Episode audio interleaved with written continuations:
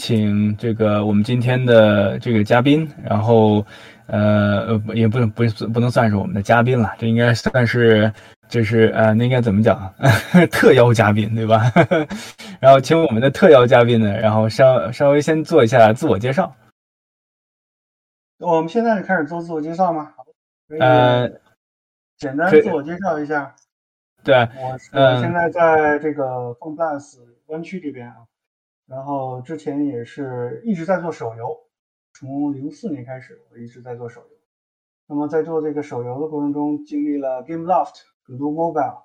然后后来是自己创业，然后又是到 FunPlus，啊，这个不是很 jumpy，这但是就是说每家公司都想做一点事情，大概都做了个三五年的样子，啊，一直在做手游，但是中间在 GameLoft 的时候，我们有做过最早。我的 iPhone 原型机还做过 PS3、Xbox，其实 console 也做过一些游戏，当然没有做过这个这个大型的这个游戏，都是一些呃益智性的游戏在这个游戏机上。但其他的，比如说我们在呃手机上，在 iPhone 上做过很多 ARPG 啊，各种类型的游戏基本也就都做过。然后我的个人经历呢，也是先做了七年的这个图形程序员，呃，做游戏引擎，当时。Unity 啊，Unreal 这种引擎给大家使用，虽然有一些二 D 引擎吧，然后所以公司一般都是自己做游戏引擎的。我们是在这种算是 R&D 的比较前沿一些的项目组吧，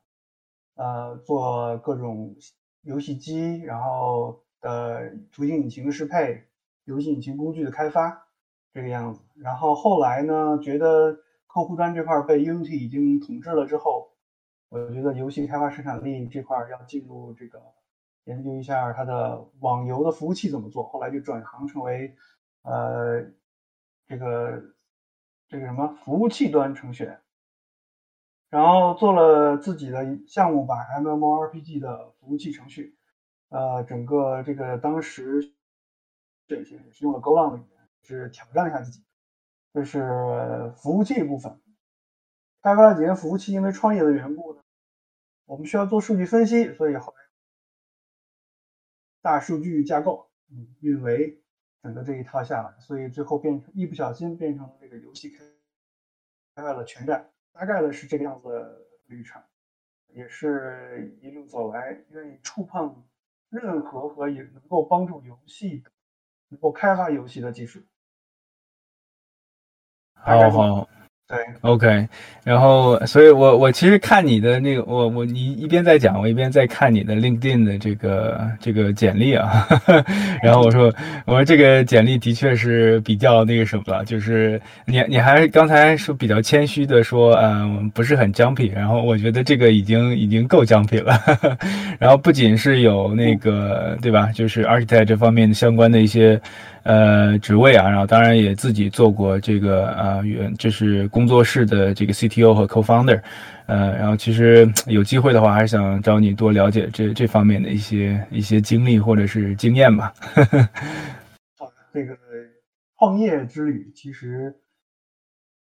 很有趣，很有趣，跟自己在公司里做项目的时候还是不太一样的。对对对对对。啊，行，然后呃，反正我们觉得时间也差不多了啊。刚才的话是先呃有请我们的今天的特邀嘉宾，然后尹泽宏，然后泽宏大哥，然后给我们大概做一下自我的这个介绍啊。然后如果大家对他的一些经历有兴趣的话，也可以去 LinkedIn 上去啊看一下他的 profile，然后对他的这个背景呢，应该会有相关的一些了解。呃，今天的话就是我是这个就是主持啊，然后啊就是我们经常呃 CIG 的这个小伙伴们的话都会轮流做这个主持的一个工作，呃，然后我呢之前的就是呃之前的我们这个 AMA Ask Me Anything 的一个活动，呃第一炮的话是由我来打的，然后呃当时的话就是也是很很感谢有很多小伙伴来这边提了很多很有意思的问题啊。呃，我们首先先大概介绍一下我们的这个这个小团体啊，就是我们叫做 CIG，也就是 Chinese in Game。嗯，然后我们这个小团体呢，最主要的当时成立的目的呢是啊，因为我们这些成员呢都是在北美。呃游戏行业里面就是做的相对来说，呃有做的比较年比较长的，当然也有很多刚刚进入到这个呃行业里面的这个小小伙伴，呃，但是我们的这个呃我们的这个呃就是都有一个非常呃。这个统一的一个目的啊，就是我们希望能用这样的平台呢，然后来帮助啊我们华语社区的这些游戏开发者，然后能够更好的在北美的这这个行业内进行呃生存，然后然后大家一起学习，一起进步嘛，啊，这也是我们 CIG 的一个主要的宗旨和目的啊。呃，像今今天这样的 AMA 的这种活动呢，啊，就是我们的第二期啊，然后我们请来了今天的特邀嘉宾尹泽宏，呃，然后请呃泽宏呢来帮我们去呃解答很多关于这个就是啊引擎啊、程序啊、服务器啊，就是然后就是大家畅所欲言啊。我估计今天的这个可能很多的话题呢，我听听起来就呃比较像天书一样，因为对于美术来讲。程序的东西，呃，任何一个程序员都是大神。本书过奖哦，然后我们开始吧。让小让那个下面的听众们可以举手，然后我们开始解答他们的问题嘛。好，好，好，呃，但现在小伙伴有呃，就是有问题的话，就已经可以开始举手了啊。然后我会按照这个举手的顺序呢，然后来进行这个提麦。呃，首先呢，我们看到好像 Steven 同学啊，我们的呃常常作家这个常做的这个观众啊，然后经常能看到 Steven 的呃在我们的这个活动里面出现。啊，我们先请 Steven 来问他的一个问题啊，我把你邀请到麦上啊。呃，Steven，你可能要稍微点一下这个接受啊，因为呃这个好像。邀请完之后呢，会有一个提示，能看到吗？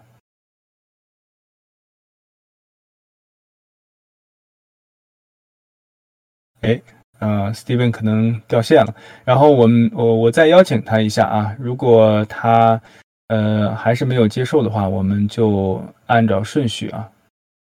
然后再轮到第二个同学。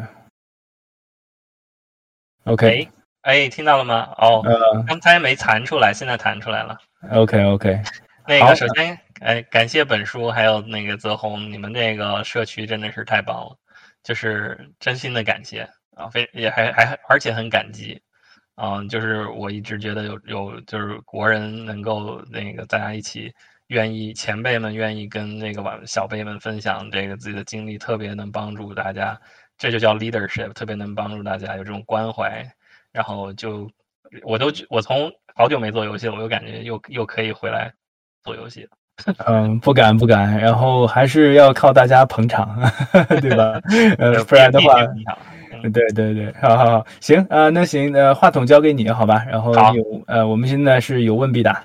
好，那那个泽宏想问一个问题，也是我其实我是也是我我不是个游戏程序员，但是我是做那个 SaaS 的，啊，就是普通的互联网公司的程序。员。然后那个，我有一个问题一直也挺困扰我的，就是比如说你刚才说在工作的经历过程中，你啊就又做了前端，就是又做了 Unity 的开发，然后又做了那个数据的开发，然后又做了 Server 服务器的开发，然后我也是做 Web Application 嘛，我有时候做做前端，有时候做做后端，有时候也去碰碰数据库。然后甚至也做点，我也做游戏，做点 web stock。然后后来我的简历里面写完之后，我在找工作的时候，我的那个那个 manager 就是新的公司的人就问我，哎，你叉叉叉到底想干什么，是吧？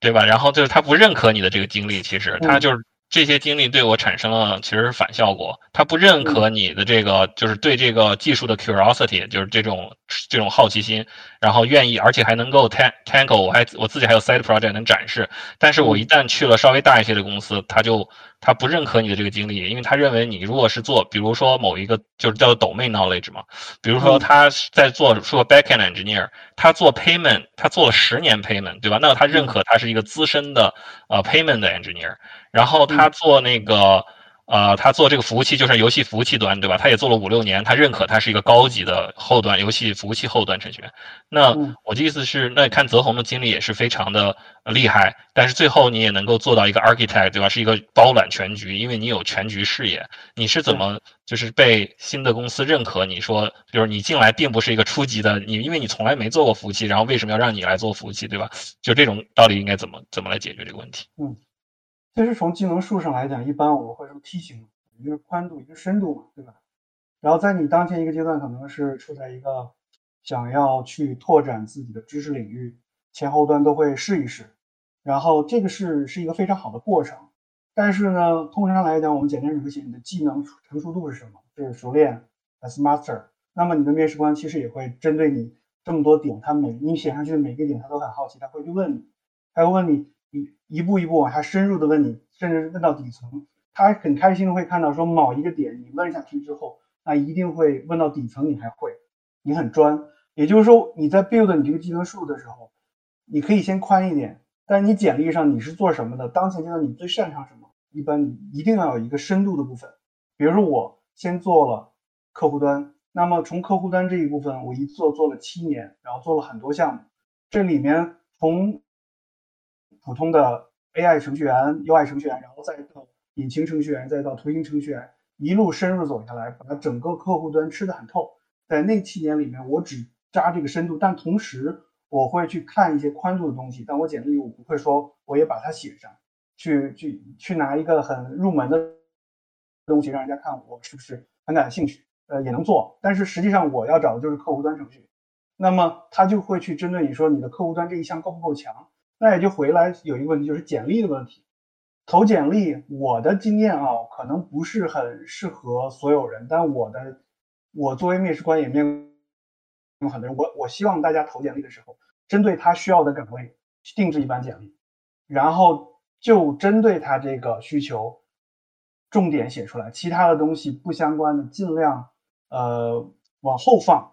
然后或者是不放，根据你的情况。针对他的岗位去写你的简历，然后他在问你的简历里说每一个点你都能答得很透，专注他想要的东西，我觉得这是很重要的。至于你又会服务器又会什么的，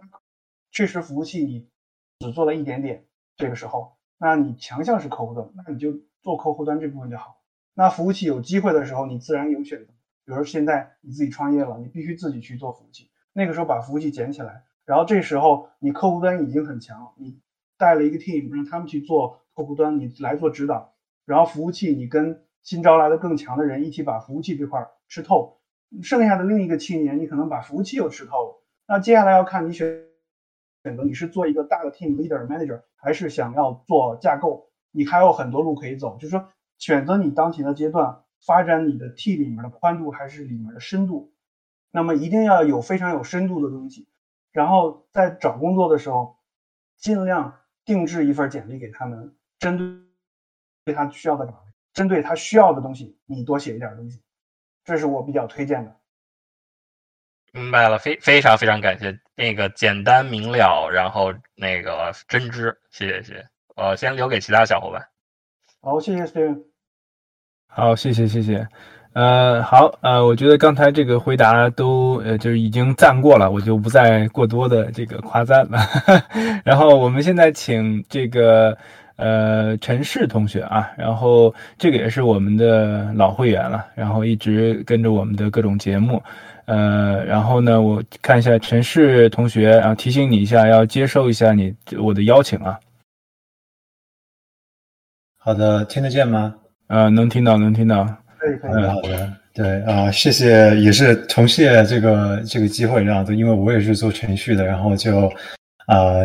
挺感谢。之之前在程序的频道里面就和泽宏前辈就是有有聊过这样子，然后这次可以有一个比较深入的直接语音，我觉得也是特别特别的幸运这样子。啊，我就想呃问一下泽宏前辈，就是说是是这样子，就我现在工作的这样子一个团队的话呢，是一个初创公司这样的感觉吧，然后我们。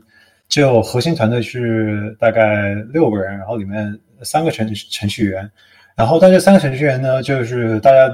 就是各负责各自的 domain 这样子。就比如说一个后端专门做那个呃呃 server side backend backend 这样子，然后呢，我是做 CI 的，就是 continuous integration 这边的。然后啊，continuous integration 和那个 test test engineering 这样子。然后再剩下的一个就是他就是那个呃 client client 啊，然后那个 graphics 啊，呃以及 gameplay 啊，这这都是剩下的这第三个人做这样子。然后呢，我们这个呃我们这个团队的话，就是说大家现在各做各的嘛，就是说是呃就合作并不是特别多这样子，就是有有交接，但是就是很少，就是说是大家同大家同时 collaborate on 一个一个东西这样子，因为大家大家用的语言都不一样嘛。然后我现在就是在想，就是说是我们这个团队如果说是想要呃 scale up 的话，比如说说，哎，我们想要后端的想要再来一个程序员，大家大家可以就是说是呃可以 collaborate，或者我这边 CI 的话，我想做呃再来一个呃 peer，呃可跟跟我一起做这个东西的话，啊就是 scale up 这个 team 从从从你这一个程序员发展成就是说是你可能两个程序员啊，然后呢这这个这个过程当中的话就是。啊，我们还没有，我们还没有怎么经历过这样子一个过程。然后我觉得在这个过程当中的话，我觉得就是说是可能大家要统一这个 coding 的 standard，比如说是 naming convention 各种各样的 convention 嘛，这是这是一方面。然后呢，那个 pair programming 这也是很重要的一方面，对不对？我觉得就是大家大家互相 review code 啊，我觉得就是啊，这也是很重要的。然后呢，就是嗯啊。然后可能可能最后的话就是说是呃，在在大家大家做不同分支啊，分支完了然后怎么 merge 啊，就是这个 merge strategy 这方面，这也要制定这样一个 convention 啊。我觉得我觉得我最想感感兴趣一个问题就是说，您既然是创业过这样子，然后就是说是相当于这个公司的话，就是它是没有 convention 的，您可能就是说是您要 establish 这样一个 convention。那么这样一个情况下的话，就是说是呃，您觉得就是说是怎么样可以比较？有效的就是说是让这样一些就是没有合作过的人在一起，就是说是合作，怎么样设定一个框架啊，来来让这个程序的团队可以就是说是呃比较好的合作这样子。嗯，好，其实这个这提问非常有意思啊，就是说建立 convention 的一个问题，你会发现即使是嗯不同的模式啊，A 语言这个模式，B 语言另一个模式，然后不同的程序员有不同的偏好。啊，这个是这个是因人而异的，有的人就是喜欢这种风格，有人喜欢另一种风格。Python 程序员也不得不用这个缩进风格，对吧？那么这种情况下，其实呃，首先呢，就是说你说团队 scale up 肯定会带来 peer pressure，然后每个人会有自己的风格。那么你建立这个规范的过程中呢，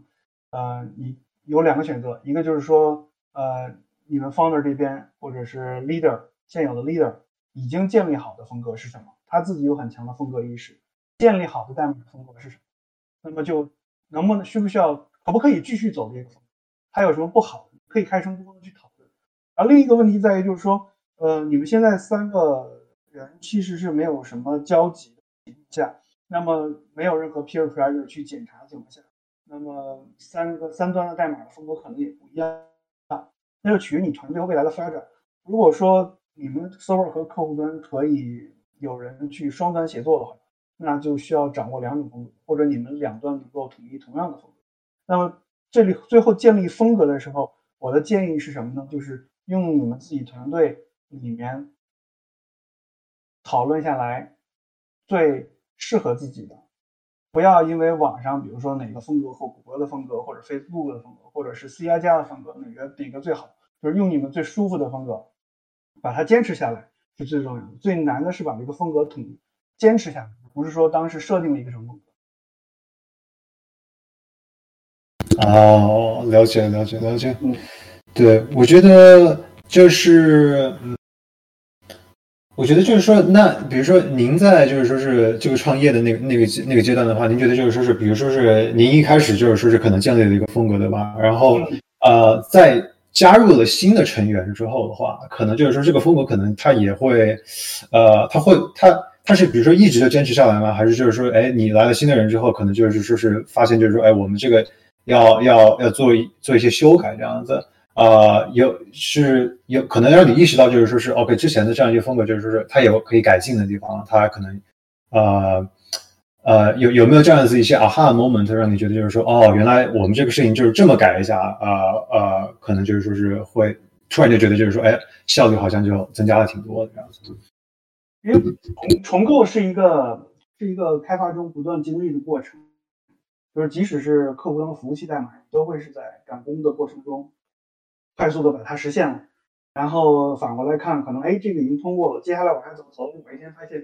确实这个应该是重构的，这个不涉及到 conversion 风格的问题，涉及到你整个代码架构的问题。这个时候作为 leader 和这个 PM，你们要沟通好，掌握好这个节奏，在适合的时间以最快的速度把该消除的这个 tech debt 消灭掉，那么该重构的是要大刀阔斧的重构。嗯，我觉得这个说的太好了，这样子，因为我觉得就是，尤其是在项目那个立项的那个当初的时候，呃，还在探索这个游戏的这样子一个原型的时候，啊，那个时候的话，就是说是可能就是说是 code 写的就是没有那么的整洁这样子，因为就是为了快速、快速、快速实现嘛。然后那个正常是非常正常，你要适应这一点。对对对对对对。然后，然后我觉得就是说是当这个游戏的这样的一个玩法可能确实已经比较确定的时候，这个时候就真的就应该就是说是，我觉得我们有一个不好的习惯，就是说是 OK，我们因为我们毕竟人少嘛，然后就做那个做那个玩法的就就那一个人嘛，所以他当时他那个 prototype 他可能就沿袭下来，就就后来就一直用这样子，但是结果越用到后面就觉得越吃力这样子，因为就是中间肯定要重构的，肯定是要对对对对对。对对对。哎，我我可以告诉你一点，就是呃，我经历过这么多项目，然后。经常会啊哈的一点是，嗯，比如说我丈夫到一个马上要上线的项目去去帮忙，你会啊哈到，哦，这个代码竟然如此的糟，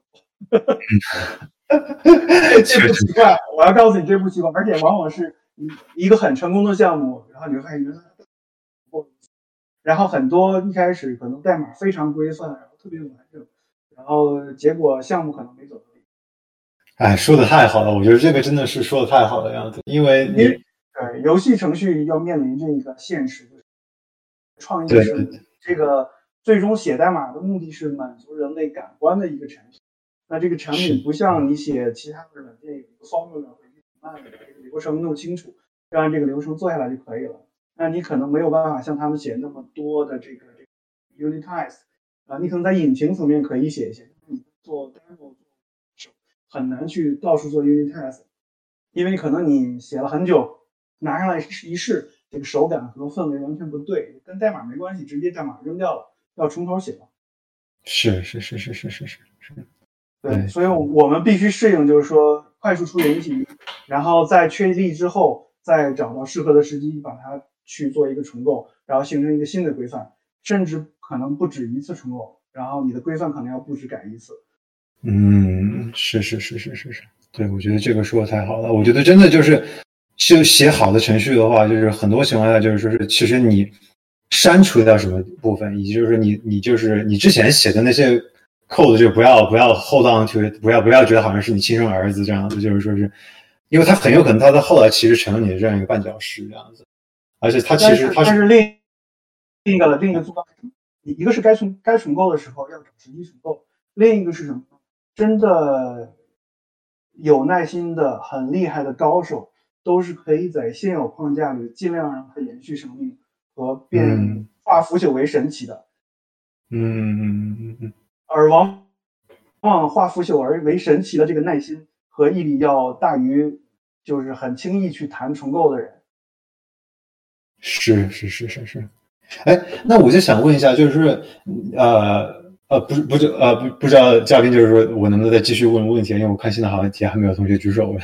嗯，对，然后吧，正好你问到了，我就提醒一下啊。然后我们这边的话，呃，就是新呃新来的小伙伴，或者是还在听的小伙伴，大家如果有问题的话，呃，尽快抓紧时间啊。然后我们因为今天的 AMD 的这个活动的时间呢，只有一个小时。呃，然后那个暂时没有其他问题的话，你可以如果呃，当然也请控制一下你的时间啊，然后我们可以再允许你问最后一个问题，好吧？好的，好的，好的，谢谢，谢谢。对，那我就想问，就是说是呃，想问一下，就是您觉得就是说是在呃这个呃 pair programming 这方面的话，就是说您觉得呃，就是说是呃有什么样的，就是说是就就您觉得就是说是这个这个东西就是呃。我我我觉得它是很有意义的，但是我觉得就是说它的这个实实现的时候，这样一个难点的话，就是在于就是说是，嗯，双方可能就是如果说是没有这样子一个的话，可能刚刚开始做这个东西的时候，就是呃，这个合作合作方面可合作方面可能就是比较不熟悉吧。所以我就想知道，就是说您对于 pair programming，呃，就是你们你你在你现在公司，你会很倡导这样一个东西吗？或者说你觉得就是说它的它的缺点在哪里？啊，以及就是说是呃，对，您觉得它的优缺点在哪吧？嗯，pair programming 其实怎么说，在实践中，呃，有几种使用方法吧。一种是说，你们俩同时去看同一段代码，然后 deliver 这个代码，那这这是一种；另一种是，他先写完了，然后下一阶段的时候呢，另一个人来负责这段代码，当前这个人负责他的那段代码，相互交换，这样的话不会太影响进度。啊，这个是 partially 使用的它一个方法，但是第后者使用的方式可能会更多一些。嗯，对，因为 pair programming 肯定是要磨合的，尤其两个人在架构各方面都有不同意见的时候，然后你需要先 deliver 你的任务。那么最快的方方法是让一个人先去把他的项目实现出来，把他的结果展示出来。那么下一个阶段，你们到一定成熟的时机，比如说交换一下任务，他做这，呃，他来把放下手里的工作做你的一部分。你去做他一部分，互相了解一下，互相的难点在哪里，然后他们不好的地方在哪里。这个 peer pressure pressure 还是有的，是一定的磨合的周期，这会比两个人同时开发一个东西要有效率的多。了解，了解，了解，感谢，感谢，感谢，这个非常的中肯。行，那我的问题也问完了。好，谢谢。哦，好，谢谢陈氏同学啊。然后，呃，问题还挺多，然后 这回问的比较过瘾，我感觉。呃，然后好，我们是，呃，好，呃，那就呃，请先那个下这个呃下这个呃这个这个席啊，就是呃回到你的这个 audience 这边，然后我们再邀请啊 Steven，Steven，然后又有新的问题了，然后我们把他邀请上台。嗯，Hello，Hello，Hello，Steven，哎，那个小伙伴们抓紧问问题啊！我是我其实是有好几个问题，然后我就尽量把他们不要在一起问，让大家都有机会啊。好好好，问题，所以大家赶紧招手。行，谢谢谢谢。呃，然后就提醒一下，就是说，呃，大家有问题的话，可以一直把举手的状态，然后就是保留着，这样的话我可以看到你的顺序啊。好，那我嗯，我问一个，请继续。我问一个，就是初入行业的，尤其是就是专门说游戏行业的程序员的这一部分的一个能力。我刚毕业的时候就是想找工作，然后发现那个游戏行业门槛非常高，就像刚才陈氏说的，他一个团队里面基本上每个人做那个自己的那个项目，就那一个点，对吧？你是你是 UI 的，你是 Server 的，你是呃 Game Play 的，这三个程序员就是三个人，然后三个人每人做自己的事情，都连连个带你的人都没有，所以当时找工作就非常困难。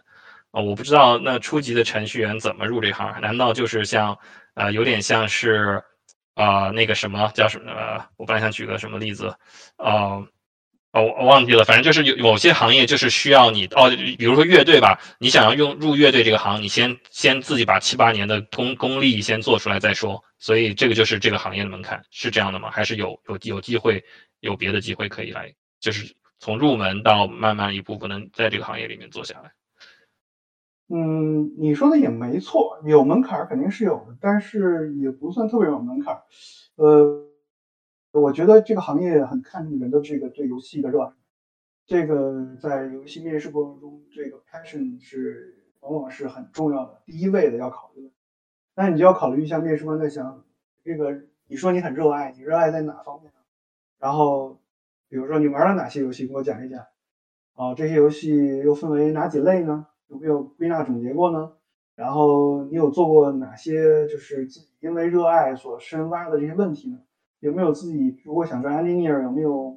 做一些小的 demo 啊？自己尝试 copy 某一个自己喜爱的游戏来实现一下，哪怕界面很糙，或者是实现一些很基础的弹球啊、呃蜜蜂啊这些传统的游戏这些。呃，复古的游戏，就是说你你要展示你的热情是什么，你肯定会付出你的热情，在呃在进入这个行业的过程中，你会实践一些东西，这是最容易帮助你去找到你的第一份工作的一个方法。对，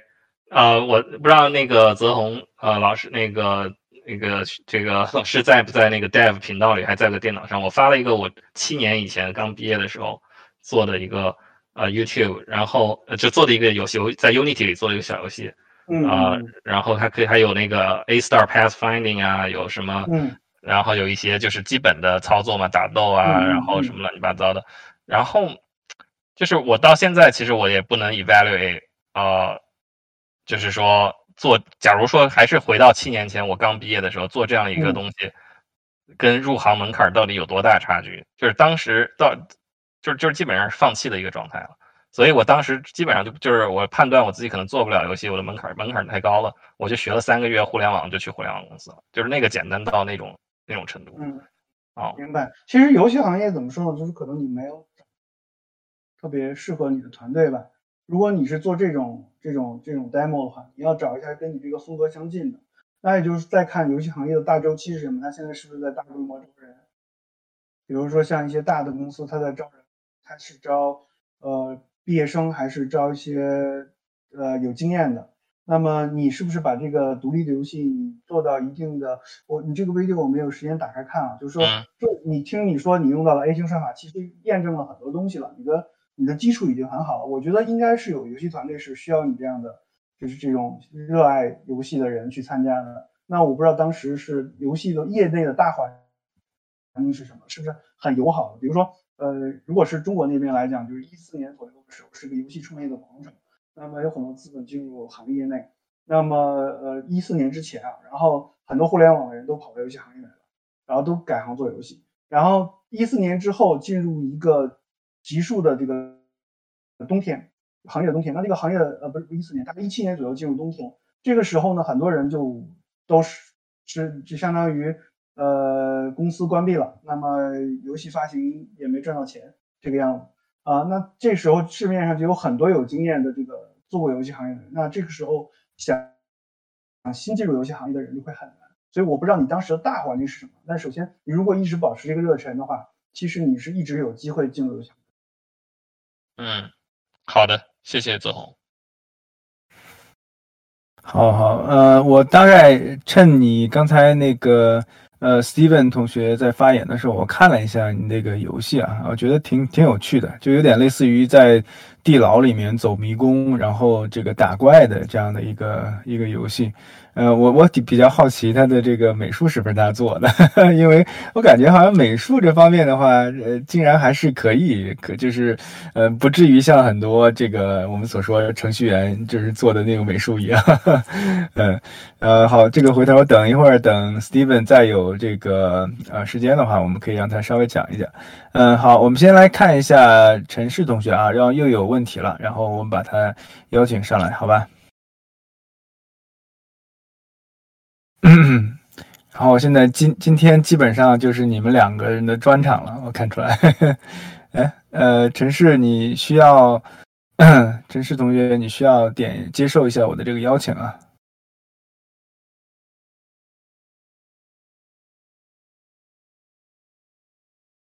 嗯，呃，还在吗？还在吗？呃，我已经邀请你了，你需要点一下接受邀请才可以的。好了，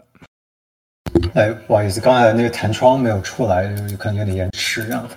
啊，对，好，那个曾同学，我就想问一下啊，就是呃，在这个 mentoring 这这方面的话，我觉得其实就像刚才，我觉得真的就是新人的话，就是说是有一个老人，呃，就是老人就不也不是老人，就是说是有一个呃前辈能够带的话，我觉得这是非常重要的。嗯，然后呢，我觉得就是说是呃，在这个，我觉得就是说是在呃，作为一个呃，可能就是说是游戏游戏业的这样的一个程程序员的话，就是说是嗯，我觉得尤其就是说是呃，比如说是我想要，就是就是比如说我想要就是说是呃，拓展一个新的新的方面，比如说我现在我也我也想。呃，写那个就是说是呃呃，比如说我想我想做图形，呃，图形开发，或者说是我想要做这个后台这样的一个开发，呃，但是呢，我在我目前的这样一个公司，可能就是说是没有这样子一个相对的这样一个资源，可能就是说，哎，在这儿也没有其他人懂这个东西。那么我希望就是说能够找一个呃比较前辈的人来带我这样子。那么这样子一个情况下，就是说是呃，您觉得就是说是你可能就是在职这样一个情况，你也不是学生这样子，就是说是啊啊。那那就是说有什么样的有什么样的地方，就是您觉得就是比比如说是呃可以找到这样子的资源，就是说要不然就是自我学习的这样一个资源，可能就是说是当然可能看书看书啊，或者说看 YouTube 这种视频，或者是呃网课呀上网课这是一个方向，但是我觉得能够找到就是说是能够找到一个 mentor，我觉得这真的是对于呃职业的发展有非常大的这样一个帮助。我觉得就是说呃不知道就是您觉得就是说是您比如说在在您刚想要学一个。新的一个方面知识的时候，您在哪儿找得到？就是说能够带带您的这样的前辈，或者是啊，您就是如何是呃开拓这样的一片新的这样一个一个土地的这样？嗯，这个问题其实特别好，就是这个我分两方面回答啊。当你想自学一个东西的时候，其实你要记住一点，任何一家公司肯定不是学校，那么招你进去肯定是做专门那件那件事情，往往那件事情可以让你的时间占满。那么我以我的经验，我我我带到团队里的人，我会鼓励他们做一件什么事情呢？就是说你想做其他的事情，我可以给你机会，但是呢，给你机会的前提只有一种，你手头的事情不但做好了，而且你还大幅的提高了效率之后，压缩了时间。比如说本天本来一天八小时你要做这个事情，现在你已经通过程序自动化某种方式，anyway，你已经可以成功的 handle 它在两小时内完成。那么剩下的六个小时，你说我想做一些其他的事情，你想找一个人，我想做一些 client 的东西，能不能分给我一些 AI？比如说我想做图图形，好吧，我没有图形片怎么办呢？那这个时候说，你可以先知道，呃，做图形的目的是为了渲染，渲染出来是为了展现游戏。那你可以先从一些简单的开始，比如说做一个客户端程序员，我先去做 UI，然后我先去做它的 AI，做动作，然后做故事，做剧情。然后等我了解了整个游戏引擎之后，我再看看，比如说做 UI 的时候，它这么渲染，精度就能一比一还原美术同学的样子。另一种方式渲染就不能，它为什么？你就会跑你去做。那这就是一个开始，你从某一个小的工作开始，然后再去延伸到你最终想做的，这是一条路线。因为公司里的强人很多，那个时候你是有你的同事，如果你通过一些比较好的表达方式和沟通技巧的话，你的 leader 和你的同事其实是愿意有人来帮忙做更多事情的。那这个时候你要。抓住这个机会，或者自己申请争取到这个机会，那前提是要把自己工作做好。然后另一个角度呢，就是你有精力去参加 side project，在 side project 里面呢，呃，不一定是别人跟很多人合作。比如说我想做图形，我另一路线是什么呢？我去买一本这个 OpenGL 的书啊，我硬核一点，我先做找一个开源的二 D 引擎，我先用这个二 D 引擎做一个二 D 的游戏。然后我做了这个二 D 游戏之后，我我大概能做出一个小游戏之后，我想知道它它。怎底下怎么渲染？那我就开始看它的源码，然后这就是一个从开源中学习的过程啊。这两个角度，我觉得应该是能够帮助到你。了解了，了解了，了解了，这非常非常感谢，非常感谢。对，我觉得就是呃呃，对我觉得像您说的一样，就是说把手头的事儿能够空时间来，才能够去 take on more responsibility 这样子。然后再就是平时的话，就是自己能够找一些 side project 来 explore，呃，然后从从从浅入深吧，就像您说的，就是可能先是把这个想渲染的东西实现了，然后再去源代码里面去看它这个底层到底怎么做出来的。我觉得这真的是非常好的一个非常好的一个 approach，非常感谢，非常感谢。呃，我也可以稍微补充一下，就是说，呃，因为听刚才泽宏讲关于这个，呃，就是你的 responsibility 这方面如何拓展的，然后我其其实也有很多体会。其实，在这个方面的话，其实，在呃美术和程序啊，不管你是做任何的一个分支的工作啊，它都差不多。呃，很多时候呢，经常你会发现，如果你做某一项工作做得特别好。呃，然后完成的质量啊，然后效率啊，各方面都 OK，都特都都非常好的话，呃，都不用你自己主动去请求，然后你的 你的上司一般都是会给你去，呃，就是安排一些更多的一些啊这个工作的。然后当然了，就是说就看你的这个上司或者你的 lead，然后他是不是一个呃比较有 mentorship 这样的一个 lead 啊。然后如果有 mentorship 的这种 lead 的话，他会说考虑让你去做一些拓展。呃，然后让你去尝试一下更多啊不同的一些东西，因为毕竟你做这方面的话已经非常拿手，非常啊上手了，啊，甚至有可能的话，他会 delegate 一些 leadership 的东西呢，让你给你，然后让你去做啊这个新人呢，就是在某这个你擅长的这个方面的一些，呃，就是你可以做，甚至你可以做一个小的这种 mentor 也都是可以的，这种情况都是会有的啊，所以我听到这一点的话是非常有非常有感触的。然后也是呃也很感谢陈氏同学的这个问题啊，呃，然后如果你没有其他问题的话，我们先请 Steven 啊同学再回来啊，然后我不知道他们是不是刚才对我那个问题有有呃反应，还是说有新的问题啊？呃，Steven，然后你需要点一下这个接受啊，呃，有的时候有可能 Discord 会有点延迟。呃，所以如果我没有邀请上，呃，没有把你拉上麦的话，你要自己再重新申请一下。已经，我已经学会这个技巧了。嗯，他点完之后，那个上面根本就不弹出来，所以他那个那个 Web Socket 可能有点问题。OK。哦，首先感谢刚才那个城市那个问题，确实也是啊，就是我也经常会想问这样的一个问题，然后提，然后也学到很多。我觉得。呃，泽宏老师那个前辈说的这个特别的直接，然后我觉得反倒呃打消了我心目中的心中的一些很多的顾虑，就是呃就是非常直接，就是公司招你这个逻辑就是公司招你本来就是为了让你的就是用你的深度的那个技能，然后你把深度那个技能如果做的足够好了，然后再去 ask，或者说你已经有个很好的最好的情况是有个好的 manager 能够直接的看到这一点，然后那就是就。主动帮助你去扩拓展，那就真的太好了。要不然，如果公司没这机会，就回家自己干。我觉得这就是游戏人的那种精神，我特别特别喜欢，就是就是自己干。啊，然后然后我的问题就是，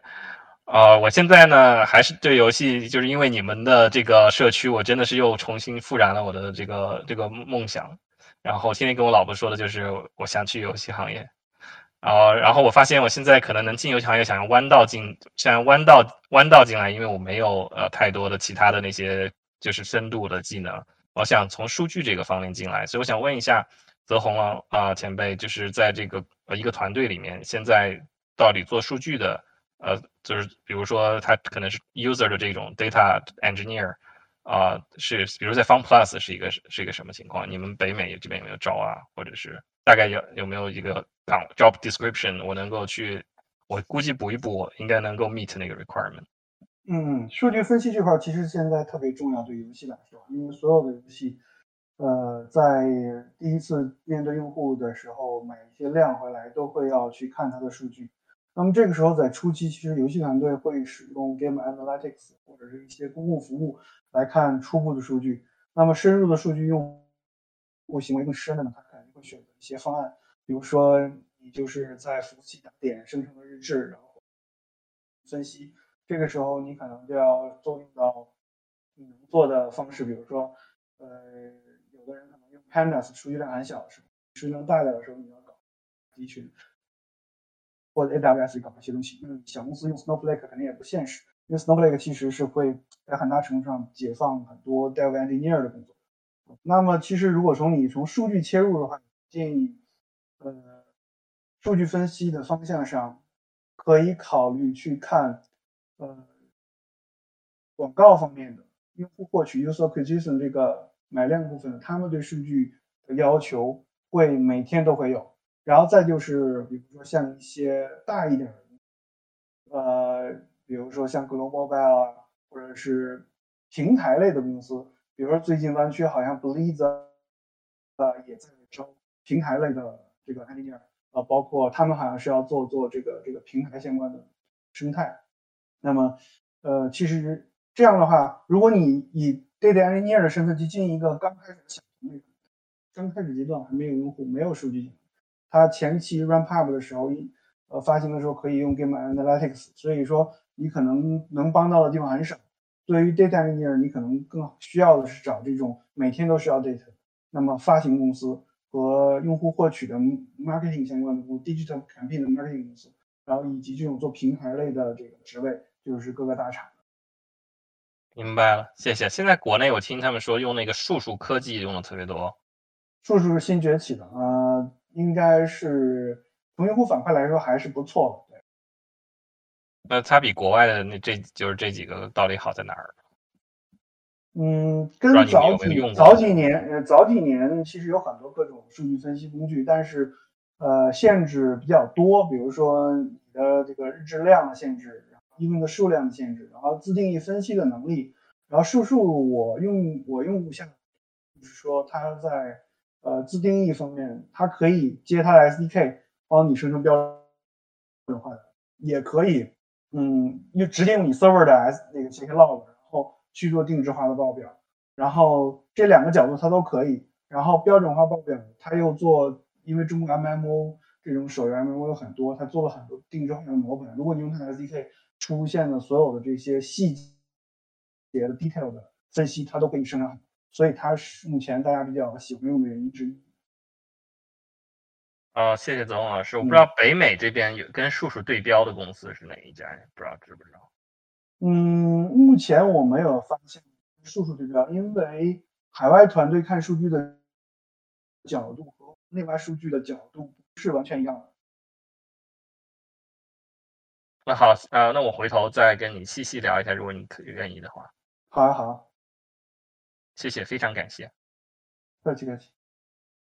好，呃，谢谢 Steven 的问题啊。然后，哎，我就刚才最开始就说了，然后对于我们这种学美术的人呢，今天聊的这些东西呢，都跟天方夜谭一样，不是，就跟天书奇谈一样啊，不是天方夜谭。呃，然后，呃，我们看一下，就是还有没有同学有问题啊？然后如果没有的话，我这边其实有一个问题，然后想要问一下泽宏啊。然后这个也是我们之前准备的一些问题，然后那个其中有一条我觉得很有意思。然后呃，正好看看你这边是怎么回答的。然后就是这个问题呢，就是说图形渲染的优化怎么来做？图形渲染怎么进行学习？呃，如果我呃会这个 Unity 3D 了，那我还要再去学 Unreal 这样的一些引擎吗？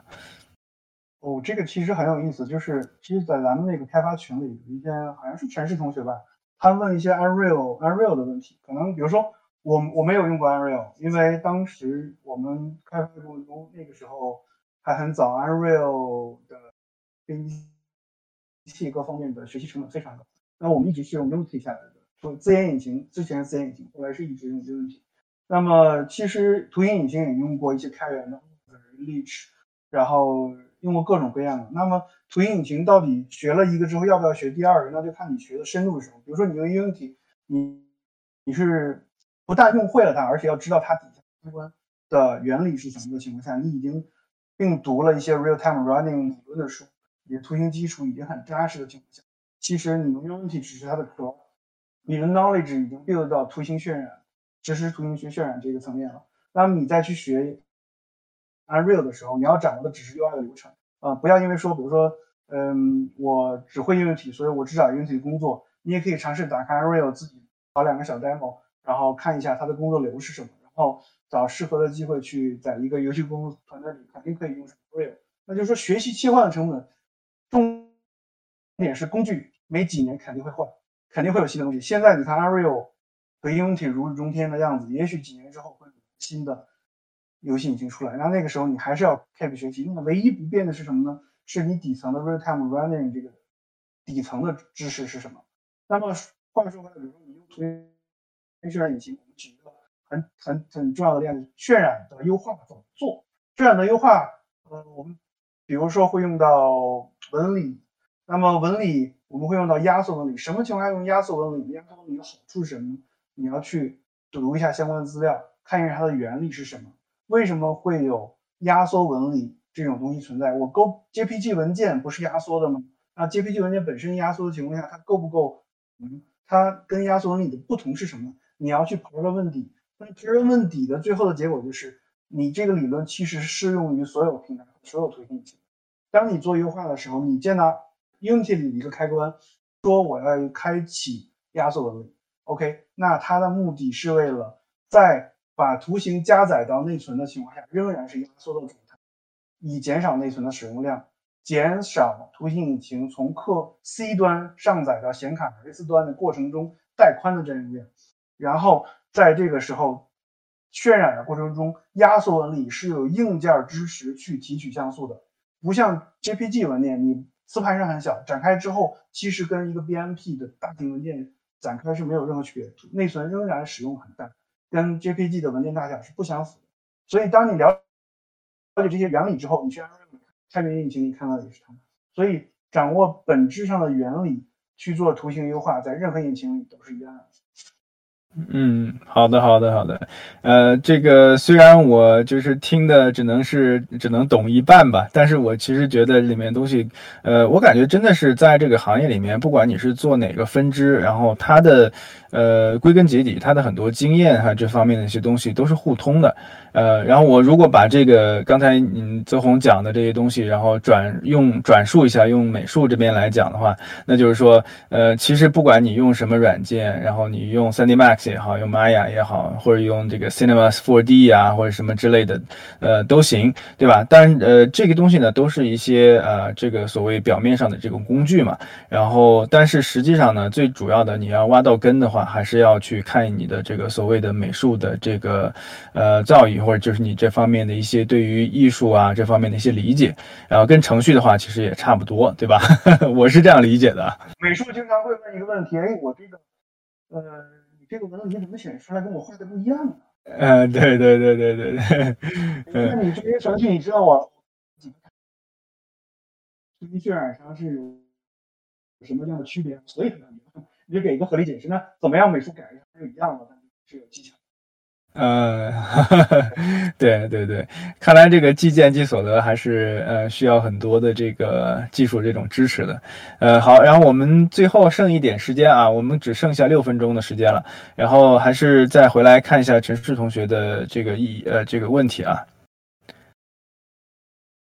好，陈世呢，今天最后的问题呢就留给你了。呃，然后我们今天的活动呢，是以呃一个小时为基准啊，应该差不多到这边，呃九点的话就要结束了。然后大家这个如果以以后还有类似这样的问题的话，可以。呃，留作我们等到下一次再有机会，然后请泽宏，然后来帮我们做这个 Ask Me Anything，就是 AMA 的这个活动的时候呢，然后可以再去呃再去问，或者呢，也可以去我们的 Dev 的频道，然后来去呃继续呃跟大家做一些探讨啊。哎，陈氏，我反复呃邀请你了，然后不知道你那边呃是为什么没有是没有收到这个邀请吗？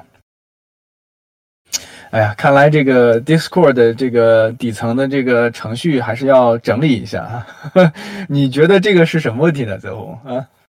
我其实觉得可以考虑一下，我们跟这个 IPA 要一下有没有 Zoom 的这种 Webinar 的 discount。对，这样讲着讲着，我们就要换平台了，是吧？嗯，好，陈氏，然后你呃最后的这个问题就交给你了啊。好的，好的，我上了那个。手机端这样子，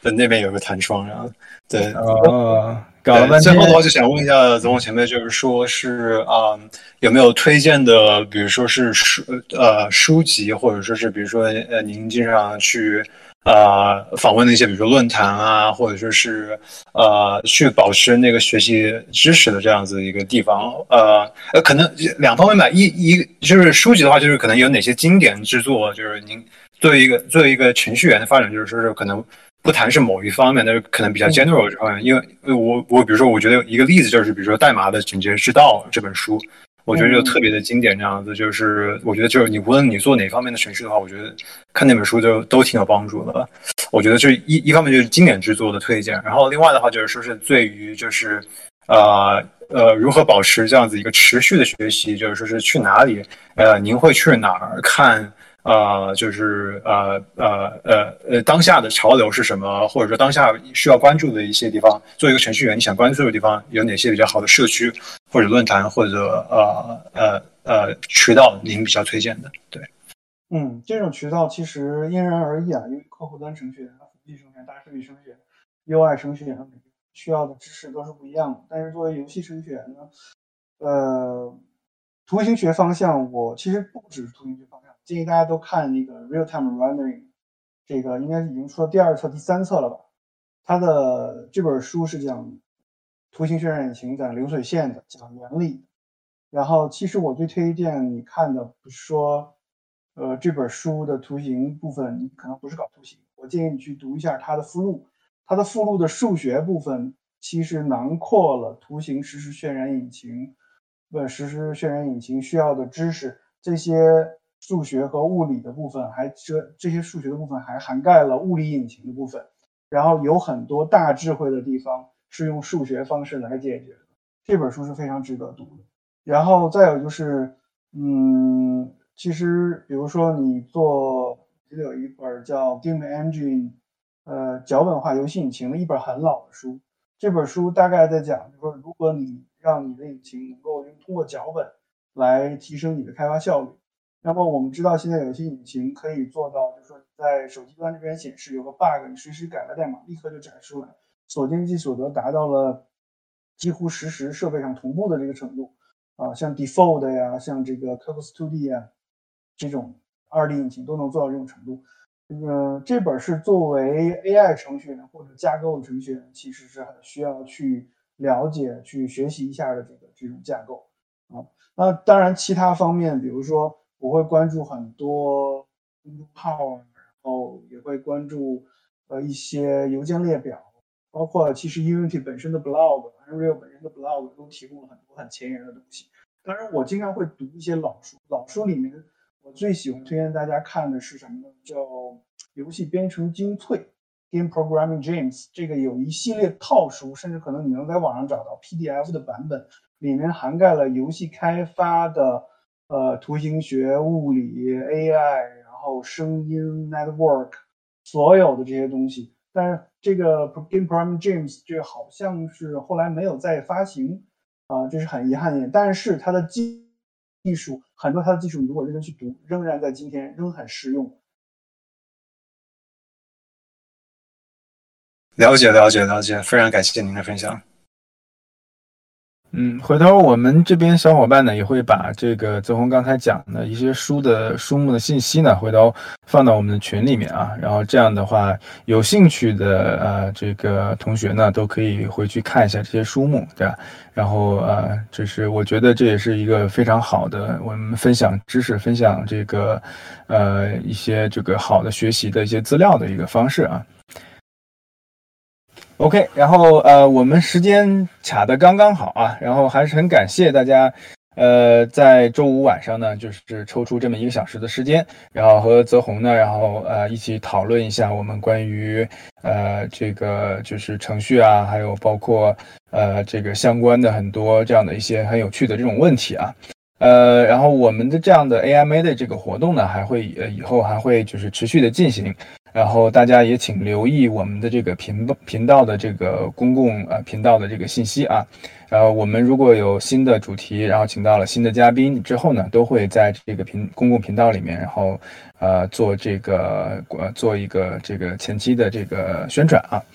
好，呃，然后也今天非常感谢泽宏，然后呃，周五的这个晚上抽出呃这么宝贵的时间，然后给大家做这些问题的解答。呃，当这个呃活动当中呢出现的很多资料相关的东西呢，我们后期也会进行整理，呃，包括我们的这个录音呢，也会在后期当中啊，就是整理，然后上传到。呃，就是 YouTube 啊，或者相关的这个频道里面，也请大家，呃，如果没有那没有这个时间，然后就是听到完整的这个活动的话，然后回头可以去听一下我们的这个录播啊。也欢迎大家把问题直接发到 Dev 频道里啊，不用憋到活动语音的时候再说出来。我们欢迎大家随便在这个 Dev 里面多发一些自己的想法、问题，是我可以帮助大家解答。对对对，呃，另外呢，也提醒大家，就是 Dev 频道并不只是我们这些这个 Moderator 啊，然后来就是给大家就是单对单的回答嘛。然后如果大家呃就是对于另外的一些同学的一些问题有一些反馈或者有些想说的东西嘛，都可以在呃论坛里面，就是在我们频道里面进行讨论啊。好，谢谢大家。好好，谢谢大家啊，哦，谢谢谢谢谢谢泽宏，然后呃，祝大家这个周末愉快啊，然后我们下次 AMA 活动再见，好，拜拜。拜。